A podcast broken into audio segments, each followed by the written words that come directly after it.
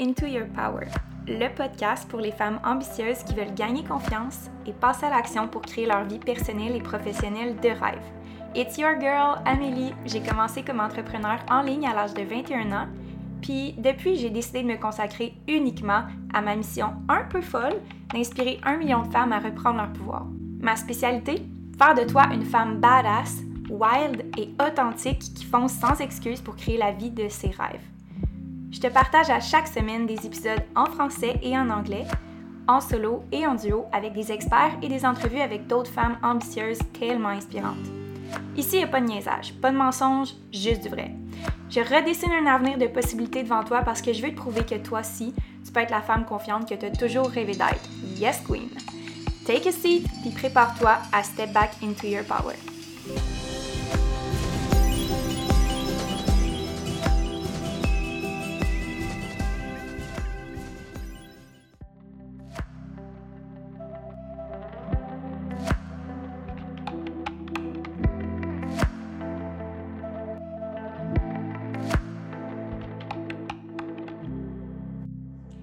Corinne, bienvenue sur la chaîne de podcast Into Your Power. Je suis très, très heureuse de te recevoir euh, en ce beau mardi de beau temps qu'on commence à avoir. Ça fait vraiment du bien. Euh, tu arrives au bon moment. Je suis hyper contente de t'avoir pour te présenter sur les invités euh, de la chaîne de podcast. Donc, on est plus de 500 par semaine à écouter les podcasts. Je suis vraiment contente de cette belle communauté-là. Et puis, on va parler de santé mentale, de confiance en soi, de s'accepter tel qu'on est aujourd'hui. Euh, je pense que tu es une ressource pour les femmes présentement par rapport à ton expérience. Euh, tu as en fait développé une maladie au niveau du chevelu, de, toutes tes, tes cheveux, en fait, tout ce qui est au niveau de ton poil depuis que tu es très jeune et tu as vécu beaucoup de complexes par rapport à ça. Puis je veux qu'on parle de cette histoire-là. Je veux que tu nous racontes comment tu as fait pour gagner confiance en toi à travers le processus. Oui, bien, allô, premièrement, merci de me recevoir. Mm-hmm. Et euh, oui, ça, comme euh, tu l'as dit, dans le fond, euh, moi, ça a commencé très jeune. dans le fond, c'est une condition auto-immunitaire.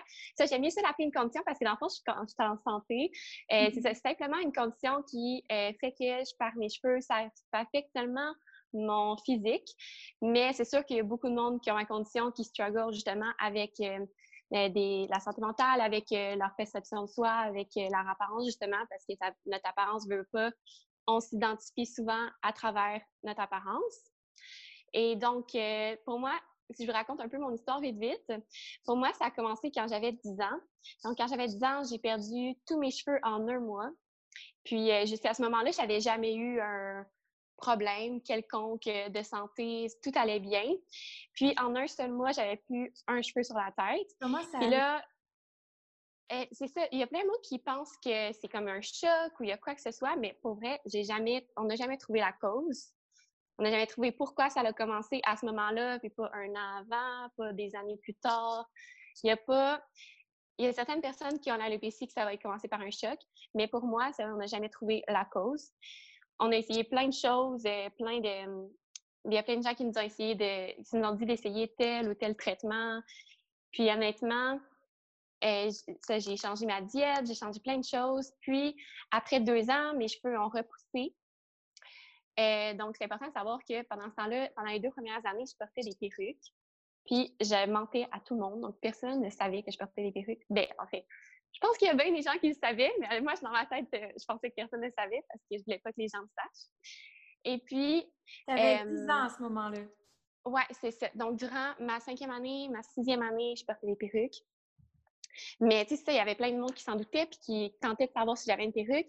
Donc, moi, je la collais, j'utilisais des collages vraiment forts.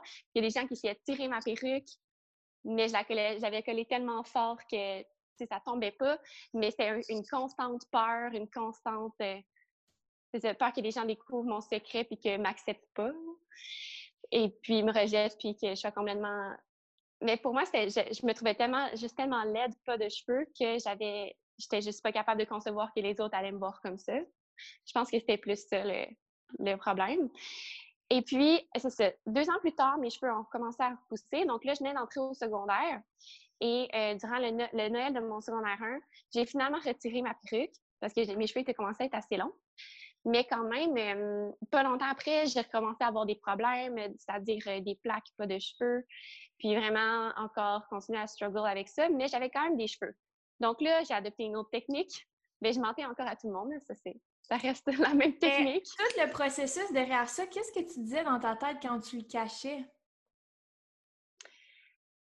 Eh ben, ça a dû être difficile, en fait. Ça a dû être difficile à cacher comme secret parce que c'est quelque chose que, euh, qui est quand même visible, puis que toi, tu es comme toujours consciente de ça, dans le sens, tu es toujours consciente que c'est que c'est dans le derrière de ta tête.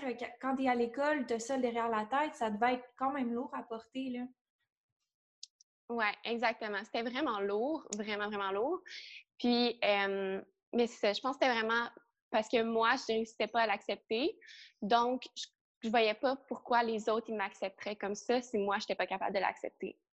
Ouais. Donc, si moi, si moi, je m'aimais pas comme j'étais, pourquoi les autres, ils m'aimeraient, Puis comment tu as réussi à faire ce lien-là dans le sens que pour que tu arrives à te dire à ce si jeune âge-là, si moi je m'accepte pas comme je suis, les autres vont pas m'accepter comme je suis. Qu'est-ce qui a fait que tu as décliqué par rapport à ça? Y a-tu comme un événement ou quelque chose que tu as fait, garde, fuck that, faut vraiment que je Oui, mais ça, ça vient vraiment plus tard. comme, ça a été vraiment, vraiment un long processus pour moi. Mais je pense que c'est venu avec plein d'autres événements dans ma vie qui m'ont aidé à, à, devenir qui je suis en ce moment.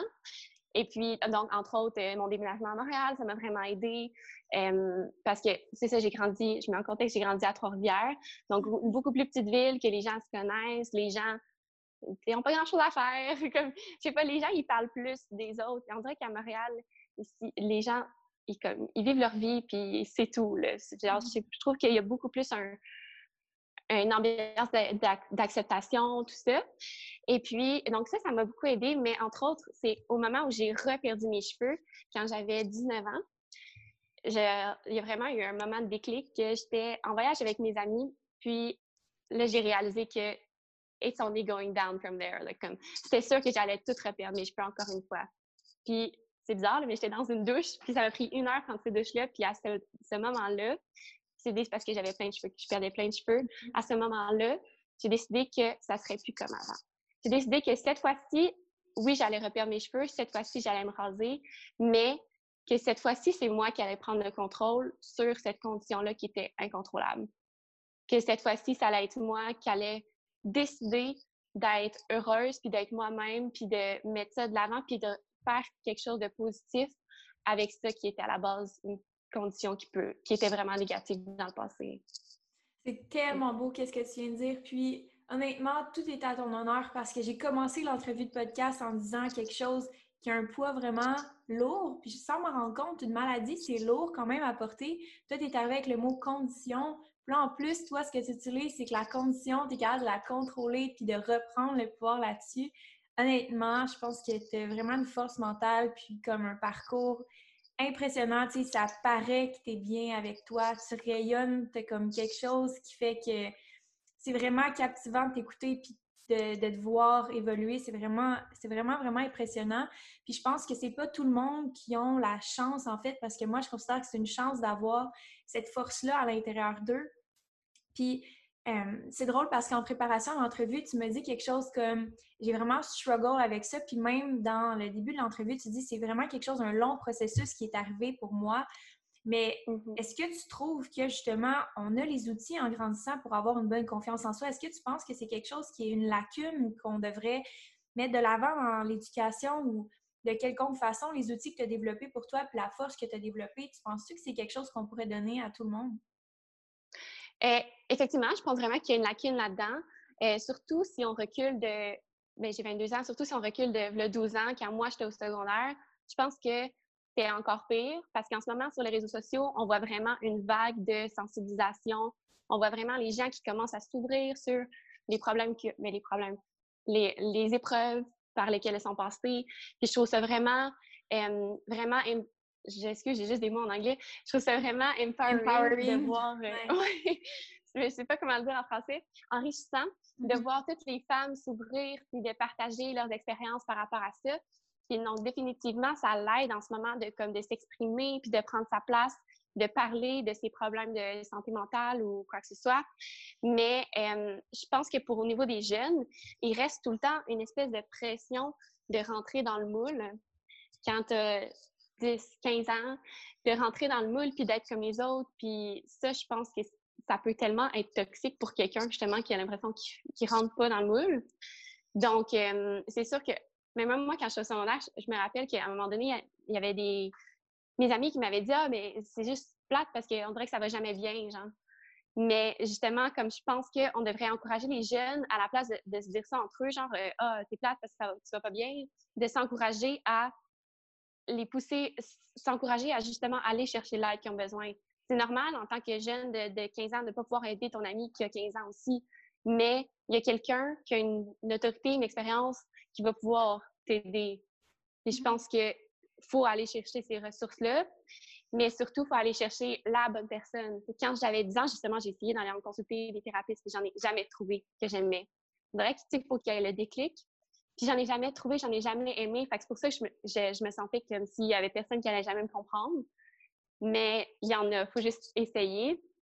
Puis maintenant, avec euh, Internet, c'est que tu amènes un point hyper important, c'est qu'on a plein de modèles maintenant sur Internet. Tu sais, les thérapeutes ou les, les, psychologues ou les modèles traditionnels, ça a vraiment sa place, mais il y a aussi plein de modèles positifs avec qui tu peux cliquer puis avoir des modèles, mais gratuitement, juste parce que tu les suis sur les médias sociaux, juste parce que tu as une inspiration positive puis tu euh, look up to, j'ai le mot en anglais, que tu les que tu les regardes de haut puis tu t'en sers comme inspiration en fait parce que c'est vraiment des, des, gens qui t'inspirent. Puis je pense que ça, c'est oui un outil de comparaison, les médias sociaux, mais c'est un outil aussi de mentor, c'est un outil de tu as des gens, tu as accès à des gens qui te donnent carrément une partie de leurs problèmes, de leurs solutions, puis qui partagent ça ouvertement.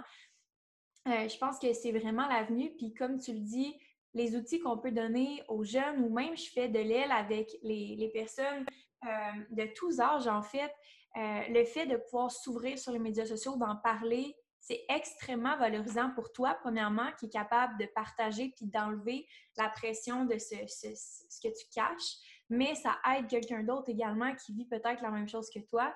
Puis toi, ce que tu me dis, c'est si on avait des outils à donner aux jeunes, ça serait vraiment ça, de leur dire que vous pouvez en parler. Vous pouvez vous exprimer, puis les gens vont vous comprendre, puis donner les outils aux autres peut-être pour être plus capables d'écouter, d'être plus capable de comprendre la réalité des autres sans les juger ou sans leur dire comment qu'ils devraient être ou comment qu'ils devraient se sentir.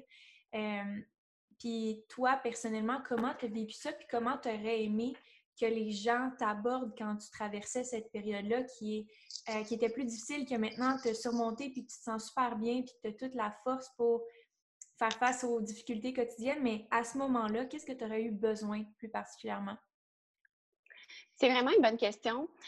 je pense qu'à ce moment-là, le, problème, comme je disais tantôt, je pense que ça venait principalement de comme, de, moi, que même s'il y avait des gens autour de moi, parce que ma mère était vraiment, vraiment là pour moi, puis elle a été là du début à la fin, puis elle voulait vraiment, vraiment que j'aille mieux, même s'il y avait des gens qui étaient là pour moi, euh, il manque, quand on se donne pas nous-mêmes le quand on décide pas nous-mêmes que là, ça va aller mieux, mais je pense qu'il y a tout le temps, comme il va tout le temps, même si as beau avoir tous les outils, il va manquer un petit quelque chose, ça mm-hmm. ira pas mieux.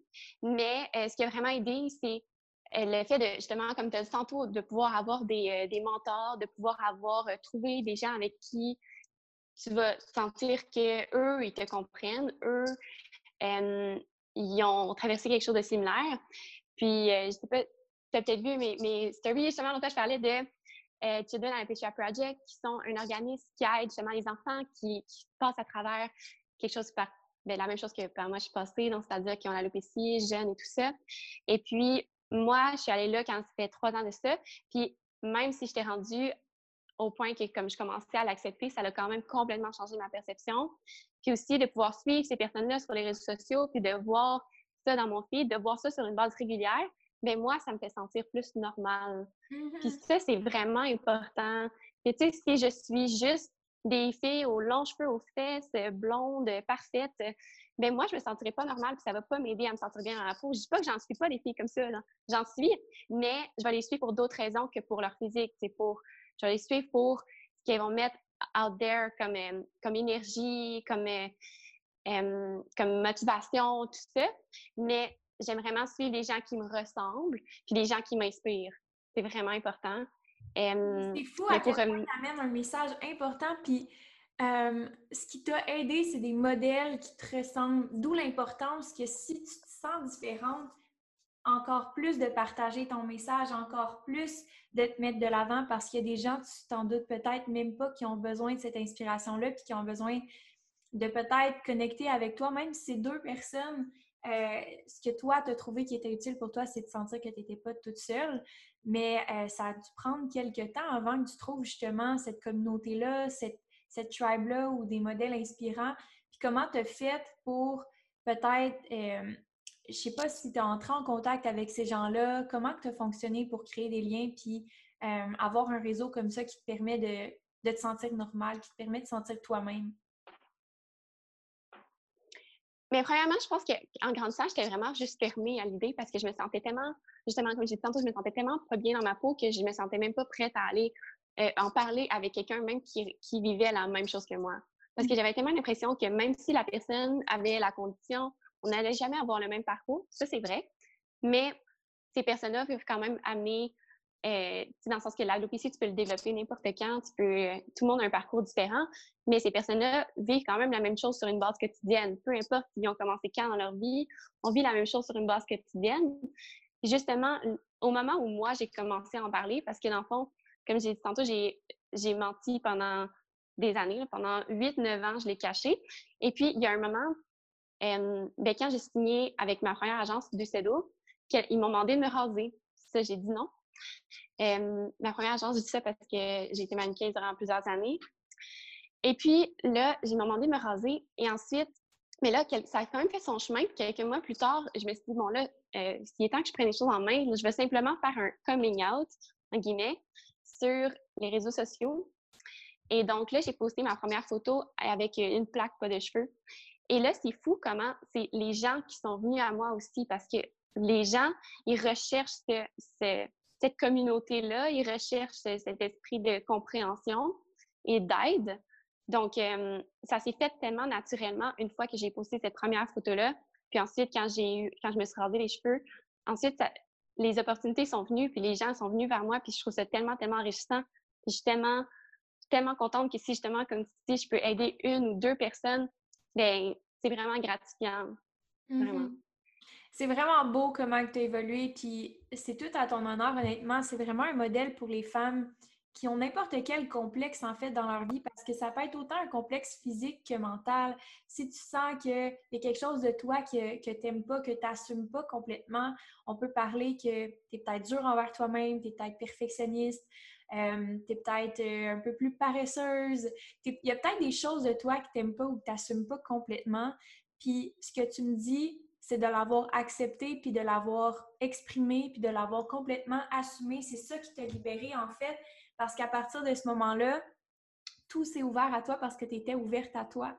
Puis tu as décidé que ton bien-être était plus important que ce que les autres ou ce que toi-même pensais de toi, en fait.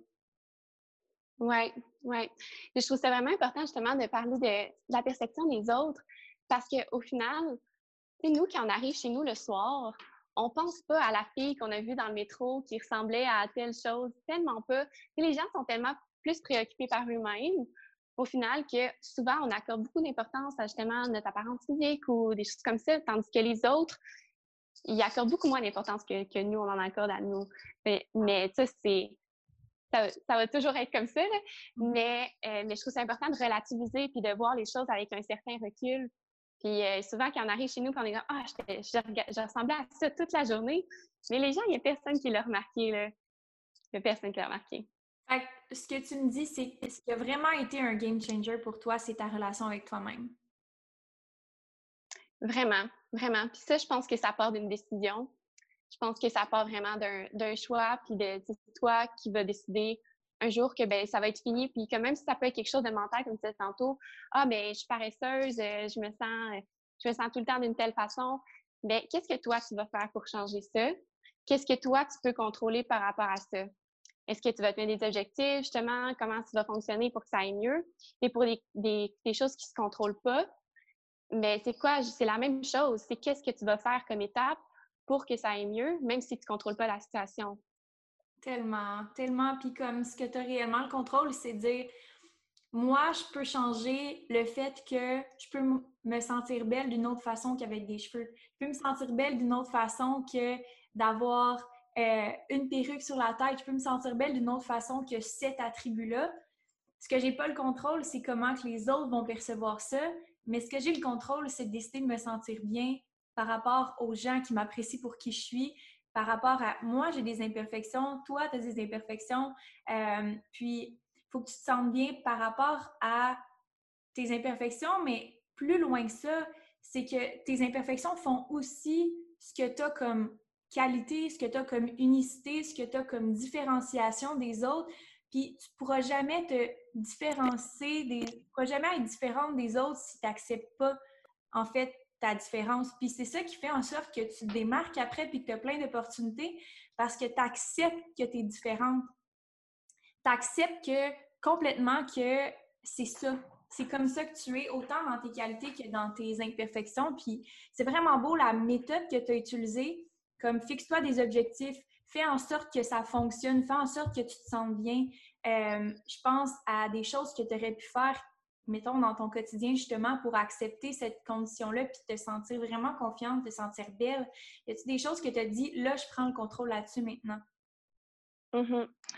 Euh, oui, ça, comme je l'ai mentionné tantôt, c'est ça que, comme ce que tu consommes, c'est ce que tu deviens. Ce que si tu consommes justement plein de, choses toxiques, plein de, je veux dire, des, des, des expectations, je m'excuse, euh, irréalistes, euh, mais ça, ça met une espèce de pression, puis ça, ça m'aidait vraiment pas. Euh, mais sûr de suivre des gens qui t'inspirent, ça l'aide vraiment. Et comme tu as mentionné, si je me mets des objectifs, justement, il y a plein de monde qui me demande ben, comment, comment que je fais, mettons, là, j'ai la ici, puis là, je veux essayer de devenir comme toi, de faire que, d'avoir ma confiance en moi. Puis, je leur dis tout le temps que c'est un processus qui prend du temps, puis c'est important de se laisser le temps de justement de faire une étape à la fois. Puis ce que je, leur conseille tout le temps, c'est de se, dire euh, Ah, demain, je vais aller à l'épicerie, pas de perruque, pas de chapeau. Puis ça, ça peut faire pour n'importe quoi. Tu sais, si, mettons, le, le, le, complexe, c'est ton acné, ben demain, tu peux aller à l'épicerie, pas de fond de teint. Puis tranquillement, euh, tu vas arriver à, à t'accepter, puis je pense que justement, nos petites imperfections font tellement la beauté de chacun, puis font tellement que comme on va, on va devenir, on va s'accepter, on va devenir une, une autre personne qui a plus à amener que justement son, son apparence physique. Parce que je pense vraiment que si j'avais pas eu l'alopécie, je serais même pas la moitié de la personne que je suis aujourd'hui. J'aurais jamais réalisé plein de choses par rapport à mon mental, ma force. J'aurais jamais rencontré plein de gens qui m'ont tellement amené, qui m'ont tellement fait grandir. Donc, je pense qu'on peut vraiment retirer du bien de toutes ces situations-là. Et puis, c'est sûr qu'au quotidien, je pense que c'est vraiment, vraiment important de bien s'entourer. Et puis, tu sais, c'est vrai quand ils disent qu'on devient les cinq personnes avec qui on passe le plus de temps. Mais ça, c'est aussi valable justement pour les réseaux sociaux, mais c'est valable pour tout. Et puis, justement, quand j'ai arrêté de... J'ai complètement changé mon cercle, puis quand je me suis entourée des gens qui, étaient vers le positif, bien, je me suis rendue compte que non seulement eux m'amènent du positif, mais que moi, je leur amène du positif aussi, puis que tous ensemble, on se tire vers le haut. Puis ça, c'est des relations saines. ça, c'est vraiment important. C'est fou, hein? C'est vraiment, puis c'est ce que je constate dans le programme justement ambassadrice dans lequel on est, qu'à chaque semaine, euh, on arrive pour l'appel, puis tout le monde est hyper comme motivé, a des bonnes nouvelles, a des choses positives. Puis c'est fou comment qu'on a hâte à ce moment-là, puis qu'on en ressort quasiment énergisé, motivé juste par, en fait, il n'y a rien qui a changé dans la situation, juste par l'énergie des autres qui étaient là, qui ont amené des idées, qui ont amené des questions, qui ont soulevé des points, qui ont célébré leur réussite. Puis c'est pas vrai, en fait, que quand les autres réussissent autour de toi, puis qui ont du succès, puis qui tirent vers le haut, que ça va t'amener, ça va t'enlever quelque chose. En fait, c'est sûr que ça va te lifter, c'est sûr que ça va t'apporter quelque chose de plus, en fait, là. Ouais. Ouais, je dirais que ça, c'était un, gros problème que j'avais avant. Je dirais que je voyais le succès des autres comme qui allait m'enlever mon propre succès ou si je voyais quelqu'un qui était vraiment belle avec la alopecia et que moi, je n'étais tellement pas capable de m'accepter, mais je me trouvais encore moins belle. Mm-hmm. Mais c'est tellement pas ça qu'il faut en retenir. Puis c'est tellement comme aujourd'hui, je m'entoure de gens, mettons, justement comme toi, que je trouve tellement inspirantes, puis que justement, j'ai l'impression que ces gens-là, ils me tirent vers le haut. Puis comme tu as dit, les ambassadrices, après ça, on sort de là, puis les succès, les ventes des autres, mais justement, ça nous inspire plus à se dépasser nous-mêmes. Puis mm-hmm. pas parce qu'on veut les compétitionner, mais juste parce qu'on est inspiré, parce qu'on trouve ça beau leur réussite. Fait pourquoi pas nous aussi? Mm-hmm. C'est fou comme ça dépend du contexte dans lequel tu as créé cette, cette, euh, collaboration-là. Ça dépend toujours des intentions, en fait. Tu sais, quand tu as l'intention bienveillante de toi t'aider, en fait, ça repart encore de la même relation que tu as avec toi, si je comprends bien, parce que moi, comment je le vis, c'est que si moi, je veux m'aider, j'arrive dans, un appel comme ça ou dans un environnement ou avec un cercle d'amis, puis j'ai déjà mon pouvoir dans mes mains de m'aider. Donc, quand quelqu'un euh, a un succès ou vit une, réussite, je sens pas qu'il est en train de m'enlever quelque chose parce que je n'y ai euh, ai pas donné absolument toute mon admiration dans ses mains, j'ai mon admiration dans mes mains, j'ai mon succès dans mes mains. Puis quand je vois quelqu'un a le sien dans ses mains aussi, ben ça me redonne du pouvoir sur qu'est-ce que j'ai dans mes mains moi aussi. Puis c'est un peu la, même, la même dynamique que tu expliquais tantôt. Quand j'ai réalisé dans la douche que j'avais des cheveux dans les mains puis que j'étais en train de les perdre, c'est fou l'analogie, mais j'ai genre vraiment repris mon pouvoir en main puis j'ai fait j'ai le pouvoir sur comment je veux me sentir maintenant en ce moment-ci. Mais l'analogie, c'est que quand tu es dans un cercle comme ça, puis qu'il y a plein de femmes avec des succès, des réussites, des choses que tu pourrais envier, c'est que tu réalises vite si tu as ton pouvoir dans tes mains ou pas. Parce que quand tu as envie, c'est impossible que tu prennes ton bonheur comme une responsabilité. Ça veut dire que tu l'as déjà donné dans les mains de quelqu'un d'autre. Ça veut dire que tu l'as déjà laissé aller dans une direction que, euh, exemple, un modèle que euh, tu admires ou quoi que ce soit. Puis c'est vraiment, euh, c'est vraiment intéressant qu'on ait cette discussion-là parce qu'il y avait une autre question que je voulais te poser. Puis c'est vraiment par rapport à la dynamique de la santé mentale, justement. Quand on est dans un groupe ou quand on est dans, sur les médias sociaux, ou peu importe, dans notre vie personnelle avec son chum, avec ses amis, sa famille, cette espèce de dynamique-là de la santé mentale qu'on a abordée dans euh, des discussions dans les dernières années, qui est vraiment plus euh, sensibilisée. On est plus sensibilisé à ça, en fait. Est-ce que tu crois qu'il y a encore du travail à faire? Puis, ce serait quoi les prochaines avenues pour qu'on puisse permettre l'inclusion de tout le monde, en fait? Euh, oui, bon, c'est sûr que je pense que le travail à faire, il va toujours mais pas qu'il va toujours en avoir parce que je crois qu'on est sur la bonne voie qu'on a déjà fait un énorme pas. Fait que je pense que si on continue comme ça, pour vrai, je pense qu'on va vraiment y arriver et on va vraiment sensibiliser les gens. les prochains pas, je pense que ça serait vraiment justement d'encourager les jeunes parce que je pense que ça reste que c'est. Il va toujours avoir des. Mais pas seulement les jeunes, mais les gens qui sont plus isolés et les gens qui ont moins justement cette envie-là de s'exprimer parce que c'est pas nécessairement tout le monde qui va vouloir exprimer euh, leur, leur vie ou whatever sur les réseaux sociaux personnellement, moi, je sais que ça m'a beaucoup aidé parce que ça m'a permis de créer une communauté puis avoir un, ce sentiment-là de support.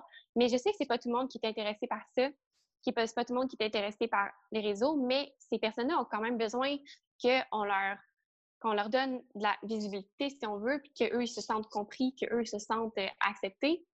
Donc, euh, honnêtement, je pense que la solution, c'est vraiment de continuer à, mettre euh, de l'avant, puis continuer à en parler, mais aussi d'aller chercher les gens justement qui ne sont pas sur les réseaux sociaux par euh, d'autres euh, façons. C'est-à-dire, par exemple, des, conférences, des workshops, tout ça, ça peut être n'importe quoi. mais aussi, de, je pense que chaque personne doit prendre sa responsabilité par rapport à ça. Et chaque personne doit, si tu as un proche qui vit ça, qui, c'est un proche qui passe à travers une dépression ou qui a de la misère à s'accepter lui-même, je pense que chaque personne doit pouvoir essayer de tendre la main puis aller dire à cette personne-là, mais ben, il y a des outils, il y a des gens qui sont là pour toi. Parce que quand on est dans cette spirale-là, même si on le sait en pratique qu'il y a des gens, on le sait dans notre tête, mais on le sait pas. On n'est pas prêt à aller chercher les outils nécessairement, puis on a besoin de quelqu'un qui va nous tendre la main puis qui va nous guider vers ce chemin-là pour pouvoir remonter, pour pouvoir que ça aille mieux. Ça fait tellement du sens ce que tu dis parce que, en réalité, si on fait toute une petite action auprès de nous, ça va faire la grosse différence. Tu sais, si on est une personne à convaincre tout le monde, on n'aura pas le même impact que Hey, juste reach out à un ami que ça fait longtemps qu'on n'a pas une nouvelle. Est-ce que ça va bien? Puis, tu sais, de demander est-ce que je peux t'aider dans quoi que ce soit? Puis de vraiment être conscient de la situation de chacun des proches qu'on a autour de nous. Je pense que tu as vraiment la réponse. Puis j'avais jamais pensé à ça, en fait, mais c'est vraiment la base. Puis je pense que le COVID nous a ramené à ça aussi parce qu'on passait beaucoup plus de temps avec nos proches proches à leur demander comment ça va, à leur demander qu'est-ce qui se passe, comment je peux t'aider. Puis ça m'a amené à réfléchir l'importance des relations proches qu'on a autour de nous parce que le réel pouvoir qu'on a, en réalité, c'est sur soi. Puis la seule personne qu'on peut changer, en fait, c'est soi-même. Et la seule chose qu'on peut vraiment avoir le plus gros d'influence, c'est les cinq personnes qui sont les plus proches de nous, comme tu as dit au début. Fait que je pense que tu as amené un point vraiment, vraiment important que je pense qu'il faut qu'on se pose davantage. Est-ce qu'on peut faire une différence encore plus autour de nous? Parce que oui, les médias sociaux, c'est puissant. Oui, on peut avoir un message qui a vraiment beaucoup d'impact, mais les cinq personnes autour de toi, est-ce que tu en prends soin? Puis si tout le monde faisait ça, prenait soin des cinq personnes les plus proches de soi, comment le monde irait bien? À quel point le monde irait bien? Oui, oui, vraiment. je pense qu'on est aussi souvent tellement que là, justement, comme tu as amené un point vraiment important, le COVID, ça nous a vraiment fait euh, ramener aux sources, puis vraiment comme demander aux gens autour de nous, prendre une minute. Puis souvent, je trouve que dans notre quotidien, on est tellement distrait par plein de choses que on prend pas ce temps-là de s'arrêter puis de texter notre ami puis de dire oh, mais comment tu vas? Mais pas juste ah oh, salut ça va? Non non. T'asseoir puis dire comment tu vas puis que la personne ne sente que c'est genuine puis que, que tu te demandes vraiment que tu veux que tu lui expliques de fond en comble comment tu te sens. Puis ça je trouve que c'est vraiment important puis que aussi on doit s'entourer de gens qui vont nous demander cette question-là. Puis autant que nous, on va leur demander comme ça, c'est du donnant-donnant, puis c'est comme ça que ça se forme des relations saines. Tellement, tellement, c'est full, full, full intéressant comme conversation. Euh, puis j'aimerais terminer avec une dernière question parce que l'entrevue euh, met un fin bientôt, mais la fin bientôt. J'ai la misère avec mes mots ce matin. Puis euh, ça allait passé tellement vite, c'était vraiment full enrichissant. J'ai aimé notre conversation, mais j'aimerais qu'on conclue avec une question qui est vraiment importante pour moi dans ta situation. Depuis que ça a changé, que tu as eu ton déclic, que tu as eu le aha moment de là, je prends ça en main, puis mon bonheur est plus important que tout le reste. Quelle place ton bien-être puis ton bonheur prend dans ta vie en ce moment? Quelle place tu lui accordes puis comment tu fais pour le cultiver à chaque jour? C'est vraiment une bonne question. j'ai envie de parler de, mon intuition mm-hmm. parce que c'est vraiment quelque chose que j'ai développé. Puis c'est vraiment, justement, que comme quand je vais faire quelque chose qui, est moins bon pour moi, ben, il, y a, quelque chose au fond de moi qui, que je le sais. Puis je sais qu'il ne faut pas que j'aille vers, par exemple, euh, c'est un exemple niaiseux, mais consommer X heures de réseaux sociaux par jour mais je sais qu'il ne faut pas que j'aille par là. Et puis au quotidien, ce que je vais faire, c'est simplement comme prendre une minute pour me recentrer, puis me dire, ben aujourd'hui, comment je me sens? Qu'est-ce que je peux faire pour me sentir de telle façon? Comment je vais me sentir aujourd'hui? C'est vraiment de prendre une minute pour faire le point avec soi-même. Puis je pense que justement, le COVID, encore une fois, nous a vraiment aidé à justement faire le point vers où on veut aller, qu'est-ce qu'il faut comme mindset pour atteindre ces objectifs-là. Donc, c'est sûr que ça porte tout de justement notre, euh, notre mental, notre confiance en nous, puis la façon qu'on va, euh, va gérer nos difficultés justement à travers, euh, à travers notre quotidien. C'est vraiment important de prendre un moment avec soi-même chaque jour.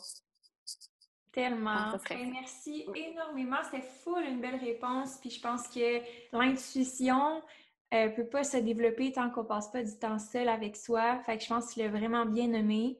Euh, puis, c'était vraiment une belle entrevue. Merci beaucoup pour ton temps, pour ta présence. J'étais vraiment contente de t'avoir sur le podcast. Euh, je voulais... Merci toi. Mais merci. Puis, euh, je voulais faire un petit dernier... une petite dernière parenthèse avant la fin, vous pouvez aller suivre Corinne sur les médias sociaux. Vous avoir, vous allez, non, je suis plus capable de parler sérieux à la fin du podcast. C'est comme, je suis overwhelmed d'émotions. Vous allez pouvoir aller suivre Corinne. Dans la description du podcast, j'ai mis le lien pour son profil Instagram. Et puis, euh, je vais te souhaiter la meilleure des euh, chances, mais plutôt succès avec tout ton cheminement euh, dans le modeling et dans ton activisme pour ta condition, puis aider d'autres gens, les influencer positivement dans leur confiance en elles. Fait qu'un gros merci pour ton temps, puis on se revoit très bientôt. Merci à toi. À bientôt.